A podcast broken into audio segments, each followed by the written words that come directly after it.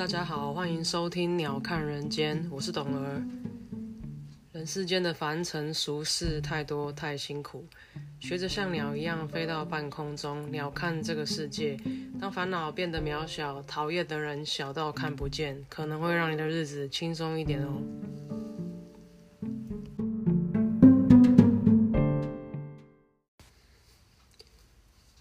今天呢，又来到星期二。上一次尝试用 Apple 原厂附的耳机跟那个麦克风录音，想说音质会不会好一点？事实证明好像也没有比较清楚，所以今天还是回到传统的录音方式。我想先从台啤十八声开始讲。本来我呃不太能接受啤酒有。传统的四种原料以外的东西加到里面去，我觉得那东西就不叫啤酒。那因为德国传统酿造的方法是只有用四种原料嘛，就是大麦、水、啤酒花跟酵母。那呃，古时候的啤呃德国的纯酒令还曾经颁发一个法律，就是除了用这四种原料酿出来的酒以外，其他的酒都是不纯的。那所谓不纯，是因为当年。呃，物资还很缺乏，古时候嘛，那小麦必须要留来做呃主食使用，拿来做面包啊，做面面食啊来使用，所以当时欧洲政府不希望小麦被拿来作为酿酒的原料，所以呃排除小麦在外，呃规定只能用大麦。水、啤酒花、酵母四个原料来酿，然后所以颁发那个法律，呃，流传到现在叫做纯酒令。也因为这个事情，因为我学习的方法，我接受的酿酒技术都是很传统欧系的酿法，所以我其实一度不太能接受，在东南亚国家，包括台湾，我们的啤酒是有很多种谷类掺杂在里面的。随着时间过去，我慢慢可以理解。有些东西要因地制宜，呃，像是台湾盛产的是米嘛，然后像是因为我们不产麦芽，即使在台中大雅这边慢慢开始有在培育小麦等等，但是因为我们毕竟是海岛国家、亚热带国家，我们其实没有这样子的条件来孕育品质很优良的小麦，就算种出来的小麦可以使用，但是用在酿酒上面，还是因为它。的蛋白质含量不够，所以没有办法纯粹的使用台湾本土的小麦或是大麦芽来酿酒。那也因为这样子的时势造就，台湾啤酒的现现在的状况，就是它也不畏严，它的原原料里面会掺杂蓬莱米，会掺杂玉米，来增加谷类含量，增加它的含糖量，来作为发酵的基底。我曾经因为这样子很排斥喝台啤，因为我觉得那根本就是邪魔歪道。但是我就像我前面讲，我慢慢可以接受，这是因为因地制宜。那台湾这块土地上生产的就是蓬莱米，我们就是米很多，我们就是呃玉米相对多，相相对小麦跟大麦嘛，所以我们有这样子的新的产物，我们称为台湾啤酒的东西出现。那这段时间因为也不能出国，也大概两年的时间了。我其实，在台湾，我们都买得到很多外国进口的啤酒，呃，像是比方说家乐福啊、好事多啊这些大卖场，你都买得到一些进口的，嗯，比利时啤酒、欧系啤酒、德国啤酒等等。可是，如果你没有在当地喝过它在当地的样子，你在台湾喝，你就会很惊讶，因为诶，进口啤酒怎么那么贵又那么难喝啊？这不是你的错觉，因为真的很难喝。进口啤酒真的很难喝，为什么很难喝呢？因为它装瓶之后，常温运送到你的国家嘛？那台湾又是一个热到靠北的地方啊。啤酒是一个这么敏感、这么需要被呃很精准控制温度的酒类，怎么可能到台湾风味不走掉呢？是不可能的。所以台湾，你我最近的理解就是醒悟吧。如果你要在台湾喝很昂贵的进口啤酒，又已经走精到连妈妈都不认得，你不如就喝台啤吧。但是喝台啤有个前提，金牌跟经典实在是太难喝了，我完全不能接受。如果你真的要喝新鲜的啤酒，去喝十八升吧。以前虽然我们我们自己酿酒的人都会笑说，什么样的啤酒十八天以后就会坏掉，干那根本就是灭菌不充足啊，不然怎么可能十八天放完就坏掉？嗯，这是题外话啦。其实，嗯，我在我自己私人的的 IG 上面有发表我的看法，就是其实十八升跟金牌是一样的酒，他们基本上就同一桶酒，但出厂的时候呢。一个有经过巴沙装瓶巴氏杀菌，来呃，来来来来，等于就是杀死它的酵母，让它酵母稳定装瓶，因为它必须要长久储存嘛。台啤保存时间大概一年嘛，要让它长久储存，那风味势必就会减减掉很多，就像俄勒麦酒一样，这是没有办法避免的。你需要稳定，你就必须让酵母安定，你就要杀死它。就需要呃提高一个温度，把瓶中的菌种都灭掉，它才能在运送过程中温度变化里可以稳定，不会有爆瓶的危险，不会有走位的危险。那十八升这个东西就是讲白了就是生啤酒。什么叫生啤酒？就是没有经过高温杀菌，没有经过巴氏灭菌，没有一些太细微的过滤，所以。它也必须在运送链运送当中都要冷链运送。它像它会强调它零到七度 C 运送。我不是在帮他广告哦，我只是要说，如果你真的在台湾喝新鲜的啤酒，你想喝生啤酒，你不用喝一些五味博，也不用花很多钱去喝外国啤酒，你就喝十八升吧。嗯，虽然它不是全麦芽酿造，虽然它可能原料也普通，可是你必须说，诶，它一瓶才卖七八十块。它是一个很便宜的酒，那我我只能说一分钱一分货，尤其是你要吃到肚子里的东西。然后，嗯，至少至少它是新鲜的，然后它是生啤酒嘛，生储藏酒，它没有过程中被那些美好的风味没有因为要保存长久被灭除掉。这是我今天喝完的看法，就是我虽然很不愿意承认，但是我真心羡慕。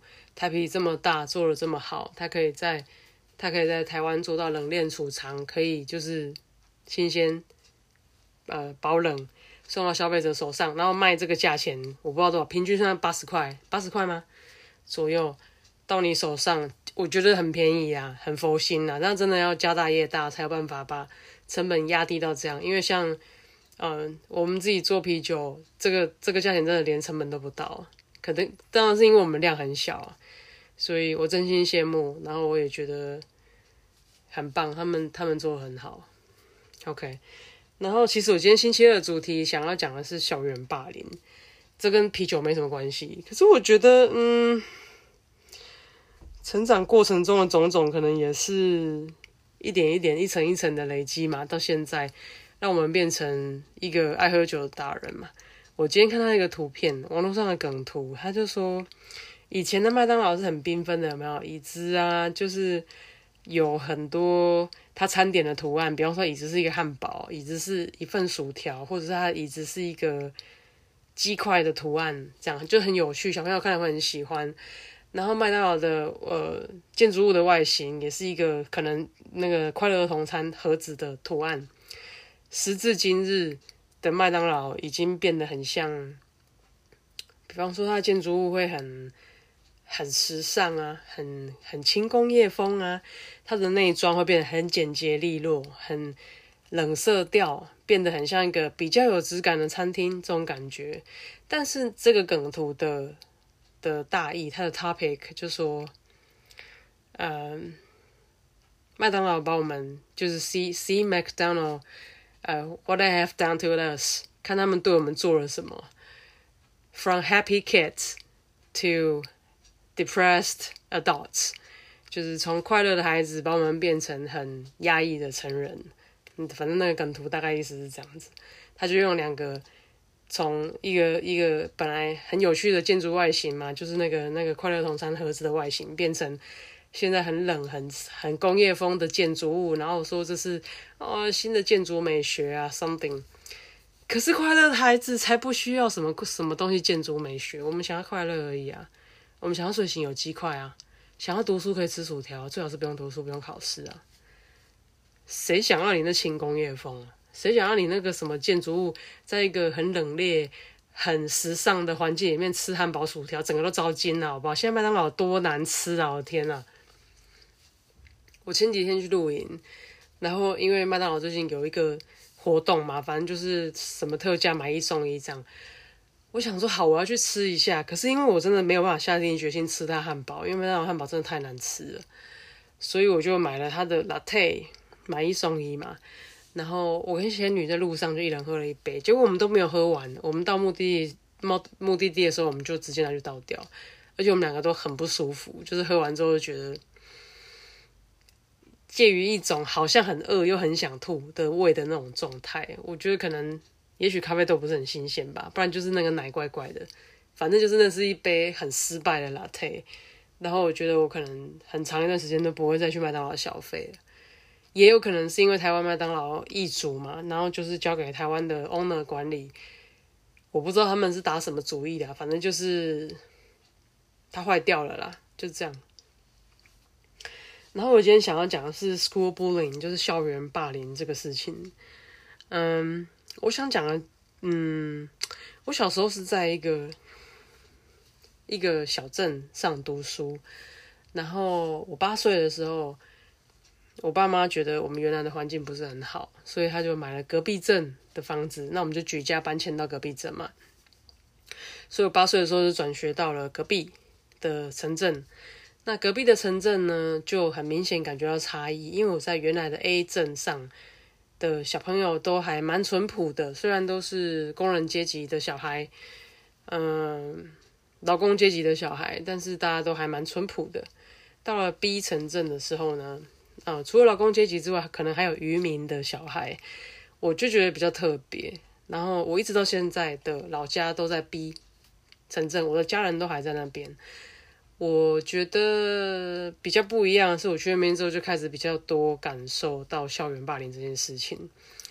然后因为我从小就练跆拳道嘛，我就是一个比较嗯，常会去参加比赛啊，然后。比较有风头的小朋友，然后我到 B 城镇这个学校之后呢，就开始会有小别其他小朋友会欺负我。欺负我的理由呢，可能就是因为我风头很贱吧。然后，嗯，他们会用什么方法欺负你呢？反正就是打压你的士气，这样。在你参加比赛的时候，像有时候比赛会在学校举办嘛，一些运动比赛。那因为我们是运动表现比较好的小孩啊，那在场边准备的时候呢，他可能就会。经过的时候就推你一下，拉你一下头发啊，撞你一下，让你在选手面前出糗啊，或者是反正就是弄你的东西啊，反正就就是弄你就对了。然后我就一直很想摆脱他们。到了升国中的时候，嗯，很高兴，但是一个能力分班的学校。到现在我都不知道该不该这样讲，因为那个国中呢，当年一个年级有十二班，所以我其实觉得现在少子化的小孩很幸福。因为那个时候一个年级十二班，一班还有五十个，你看有多少多少人？一个年级十二班，在这个 B 小镇的国中怎么操作的呢？就是，呃，第一班、第二班是升学班，专门要来推他们上去国立高中的；第三班、第四班呢，叫 B 段班，就是专门推上去读国立高职的、高工的、高商的。那现在就四班嘛，一二三四嘛，对不对？那五到十二班呢，就是放牛班，全校都放弃你，你父母放弃你，学校也放弃你，就是这样子的学制。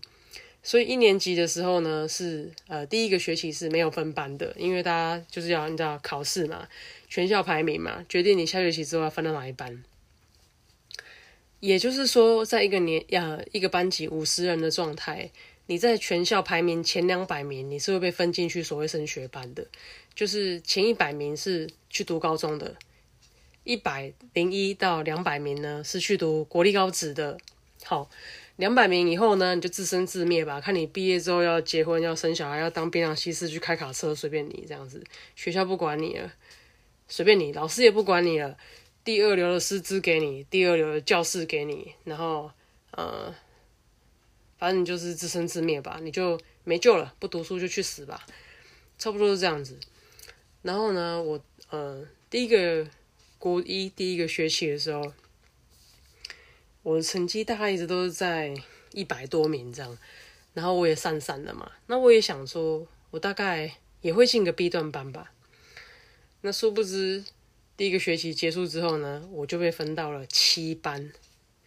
七班是什么意思呢？就是我正式进入放牛班。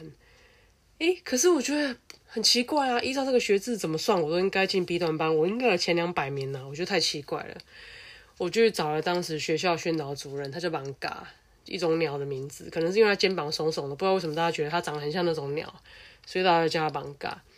我就去找了那个主任，我就跟他说：“主任，我这样子算起来，我也应该会进前四班啊，为什么会到七班呢？”当时我非常愤愤不平，我还觉得世界有公理的时候，这个主任呢就很老实的跟我讲，他说：“因为你的成绩在四班跟五班之间呢，就是意思是我在可能一百五十名到两百名之间这样，那刚好有家长会长的小孩想要进来 B 段班啊，那你成绩就差不多在那边，我们就把你往后排了。”我听到时候晴天霹雳，虽然不是我第一次，呃，感受到。可能阶级贫富差距还是什么，你知道那个权贵的施压还是啥小的？可那时候跟我讲说，我也没办法，因为要顶替你进去 B B 段班的那个学生，他妈妈是家长会长啊。我到现在记得他名字诶，但我觉得还是不要讲好了。那个小孩，我们小学的时候常常一起在大象溜滑梯上面玩那个那个鲨鱼抓人那个没有，所以我对他很有印象。他就说那个。那个叉叉叉，他想要进去啊，他妈妈是家长会长，也来关说啦。那你成绩就刚好在那边，我们就把你拉下来。如果你想要进去升学班的话，那你就努力一点吧。下个学期还会再分班一次，你再加油吧。我听完回去就很生气，我就很悲愤，觉得这种事情怎么可以发生在我身上？觉得是世界上真是太黑暗、太没有公理了。我太生气了，所以我就很认真的读书，读了一个学期。唉多认真呢，就是下课后还会留在教室读书那种，然后还会带便当去学校吃，就是下课后那种哦，带便当学校吃，然后就是心里想着太不甘心了，所以那个学期我竟然还当了班长，这也是嗯，后来都没有再当过班长，就是那个学期而已。然后因为我觉得很愤慨、很丢脸，我很不敢自信，我竟然在读放牛班，莫名的。自尊心，我其实也没有很爱读书啊，我就可能就是不想输人家而已。然后一个学期过后，二年级的时候，国二的时候，我就如愿进去 B 段班了。B 段班就是哎，好好读读，呃，考试联考的时候考到那个国立的高职，应该没什么问题，那个程度这样，也不是多高级啊，反正乡下学校就这样啊，就是差不多就是这样啊，我就进去了。好，那我们来讲 school bullying，对不对？霸凌这个事情。所以，我们升到二年级的时候呢，班上的人就是有一点换血嘛，对不对？我就升到四班去了。那四班的同学呢，大概有有十个人是被换掉的，就是十个成绩不好的同学被下放去放牛班，放牛班的十个成绩不错的人被升上来升学班嘛。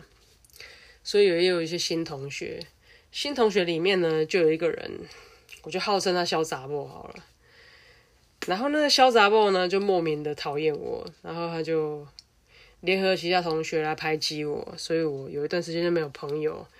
那我也觉得莫名其妙，不然我跟同学好好的，然后莫名的大家就跟他靠拢，都好像约定好一样不跟我讲话，所以有一段时间我是觉得很黑暗的，就同学都不想理我。那因为那段时间我被找回去校队练习嘛，所以我很长的时间都在都在练习我的跆拳道，我要准备比赛。后来我也无心在这个事情上面。有一天，嗯，有一个小学的同学，他就，哎，我记得那时候我们那个学校，我觉得蛮妙的，因为就像我讲的乡下嘛，然后我觉得学区很重要，因为我们那个乡镇的小孩大部分都是蓝领阶级的小孩。然后我觉得基本上家长什么样子，小孩就有样学样啊，就是也不是什么歧视什么的。我觉得社会就是 这样啊。然后，嗯，生活圈就是这样。然后很多家长可能本身就流氓，所以小孩就是会从家里带那种流氓样来学校这样子。所以那个国中常常会发生什么国三生打老师这种的。然后还是国二就怀孕的，然后国一就去结婚的这种，你会觉得莫名其妙的。可是，在我读书的那个学校还蛮常发生。有一天呢，就是我就被反正其他的不良少年叫出去教室外面，我觉得很奇怪。那你有看过那种校园霸凌电影吗？就是一堆一堆学生，反正一堆一堆就是屁孩，你的同才就簇拥着你往一个方向，你就不得不半推半就的往一个教室的方向走。我就被推到走廊中间的一个教室，那个教室已经被整个净空，然后呃桌椅都叠起来，就像你看到校园电影那种要打架的场景，整个桌椅通通都叠得很高，围成中间一个空地这样子。然后一个我小学的同学，一个朋友，我们还不错哦。他就是反正很水小，他就被选上了，他就被那一群小太妹拱出来。然后你这很好笑啊，因为我是练跆拳道了嘛，大家都知道啊。所以这些小太妹跟小流氓呢，他也没有要跟我打架的意思哦。他们就推了一个，就是我这很可怜傻不隆咚的同学，推他出来说：“来。”你跟他打，然后就莫名其妙的全部人围着我们两个，要看我们两个单挑。我觉得太莫名其妙了。可是我们被围住哦，就是你看几百个同学围成一个圆圈，然后你们两个被站在中间，然后大家叫嚣叫你们两个打架，然后桌椅整个都围得很高这样子，大家就一直叫嚣，很兴奋要看你们两个 fighting club 这样，很莫名，我多莫名呐，关我屁事啊！我就看着我那个小学的朋友，我就跟他说：“那你打我吧，我不会打你的，因为我打你，我怕你会受伤。”你知道小时候我我我八岁就开始练跆拳道，然后我的教练是一个受很传统那种韩国跆拳道教育的人，他是每一次我们练习完都会叫我们手举起来要发誓，绝对不会用你学到的东西出去外面打架攻击别人，这么传统的人，然后。也造就我后来，我再气我都不会出手打人家。结果当时的情况就是我们两个被拱要单挑嘛，那我就只好跟他讲说：“好吧，那你打我吧，我会制服你，可是我不会打你这样子。”然后我看得出来我同学脸上有多抱歉，就说那个朋友的表情真的他也很尴尬，莫名其妙就被推出来的无能为力，都是趋于淫威啊。那些就是死太保、小太妹，就是想看你们两个 fight，他自己根本不要下来参与啊。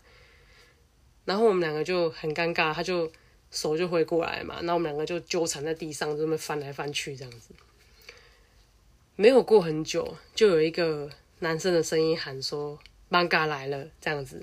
那邦嘎是当时我们的一个训导主任，他一喊邦嘎来的时候，全部的那些就是看热闹那些死小孩，都鸟兽散。然后，因为大家都真的以为主任来了要来抓了这样子，大家都鸟兽散，我们两个就从地上爬起来，然后就你知道那个制服是深蓝色的嘛，上去上面全部都是灰尘，我就帮他拍拍，他帮我拍拍，然后我就跟他说不好意思啊，辛苦你了，然后他也觉得很委屈，他也在哭这样子，我们就各自回教室了，就结束这个很闹的单挑的霸凌，我们两个真的是被逼的。然后我也觉得很委屈啊，就是莫名其妙。那可能因为我风头很贱，我莫名其妙就变成一个目标，这样就叫他觉得哦，你很能打，那你来打，打给我们看呐。那我觉得你这些小孩 是他妈家庭有问题，还是心理有问题啊？对不对？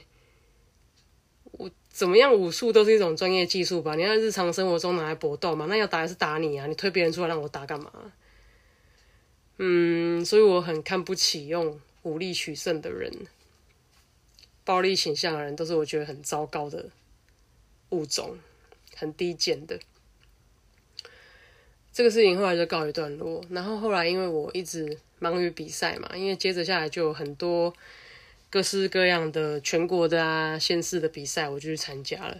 然后记得很深刻是，后来同一年，我就去高雄参加当年的全中运，然后我就代表苗栗去参加嘛。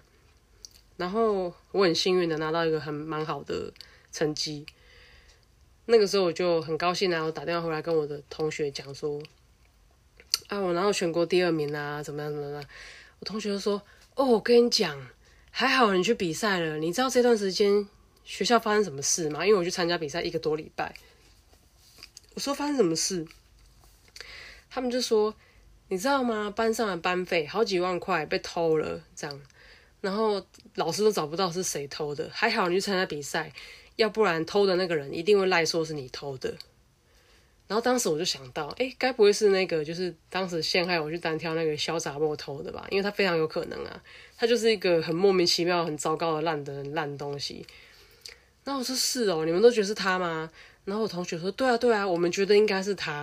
可是后来潜在一个 B 同学，我们就叫他 Fish 好了，就是这个 Fish 同学的抽屉里找到，所以老师就现在抓 Fish 去骂这样子。还好你去比赛，你如果在在那个时间在学校的话。那个小杂包一定把钱放你抽屉里。我说哈是哦，怎么会这样？什么什么的。后来就听说这个 fish 就被，因为他被诬赖嘛，然后他就被，当时老师也不知道他是被诬赖的，老师只只发现赃物赃款在他的抽屉里啊，他就很惨啊，就被骂、被处罚什么的。但是因为他一直事实说真的不是他干的，后来老师继续追查，直到两个礼拜后我回学校。老师也查出来说，这个钱是这个小杂包偷的，但是因为他他偷了之后花用了一部分，然后怕被抓嘛，他就把这个钱放到这个 fish 的抽屉里，想要诬赖他，结果老师也采信了，以为是这个 fish 偷的，然后就处罚错人了嘛。但是后来老师找到真正的凶手是是这个小杂包，然后就当天就那个学期就当机立断把就直接把他推到就把他推到别班去了，就推到放牛班去了。就彻底跟他断绝关系了，这样子，那我就很高兴。我回到学校之后，我的班级就变得很干爽嘛，就是脏东西被推去别班了。然后老师当时很气，老师气到还当众呼他巴掌。哦，现在可能会被告吧，但当时大家看了，我是觉得蛮开心的。我不知道其他人，当时的小打包就被老师这一巴掌呼倒在地上，因为老师是男生嘛，力气也很大，很气。我也觉得我蛮开心的啊，罪有应得啊。在大地也还 OK 啊，就是你怎么知道被欺负的人是什么心情？很糟糕哎！而且那个 fish，那个 fish 后来长大之后住在我买的房子的对面最后一排。然后我其实我也蛮心疼他的啦，当时遇到这种事情。然后我也很庆幸那个时候我不在学校，我刚好到外地去比赛，要不然我可能很很可能会被他诬赖，变戴罪羔羊。嗯，我要讲的是。霸凌别人的人实在是，哦，还有一个很有趣的事情，以前还有一个人，他就是 A 想要霸凌 B 嘛，真的不关我的事，我这何处惹尘埃啊？他就你知道以前大家不是会背那种深蓝、深绿色的书包吗？就帆布书包嘛，然后写“叉叉国中”这样子。然后这个 A 想要霸凌 B，他就是在 B 的，大家不是会把书包挂在桌桌子的侧面嘛？那个背带就会在侧面上，对不对？A 就在 B 的背带上用立可白写了一些不堪入目的字眼，写的很难看嘛。写了之后，B 就去跟老师讲说他的背带被人家弄了，怎么样怎么样。那 A 在到处放话说：“哎，那个是是我干的这样子。”就老师就来找我，我说：“不是我啊，我真的不知道啊。”然后结果老师觉得哈，那不是，因为所有的证据就指向是我这样子。可是我跟你讲，我这个人明人不做暗事，我绝对不会偷偷摸摸干这种事。我就说不是我就不是我啊，你莫名其妙啊！就老师跟我讲说，好，你如果不承认，我就送去验 DNA。我就跟他讲说，拜托你送去验 DNA，看多少钱我出。如果你诬赖我的话，你要当众跟我道歉。那后来那个老师可能觉得，哎，我这么有自信，他有没有可能是误会我？那当然事后就是经过其他同学啊，就是查证之后发现真的不是我，他到现在都没跟我道歉。叉叉国中的这个老师，你下辈子再来我家拖地好不好？真的不是我，他即使后来查明了，他也没脸跟我道歉，说他当时是怎样诬赖我的。我再说一次，我不做暗示，我讨厌你，我会直接跟你讲，好不好？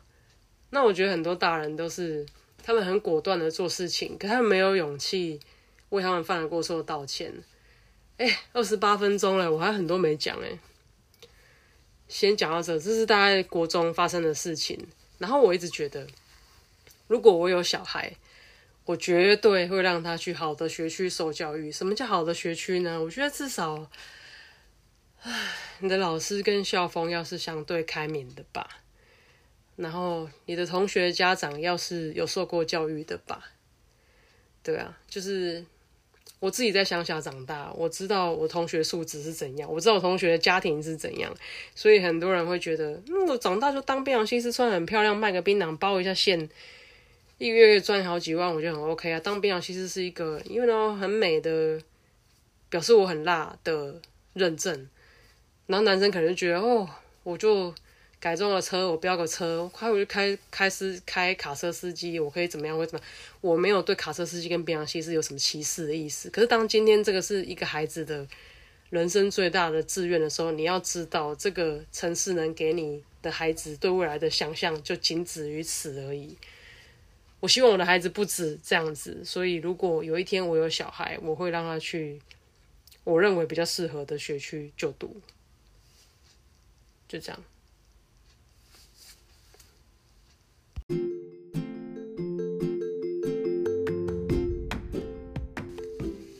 OK，今天的节目就到这边，谢谢大家的收听。如果喜欢我的节目的话，欢迎订阅、分享、按赞，也欢迎大家搜寻我们的粉丝专业在 IG 跟 Facebook 上面，请搜寻“鸟看人间 View of the Bird”。喜欢的话，希望你们可以常常回来听，谢谢你们，拜拜。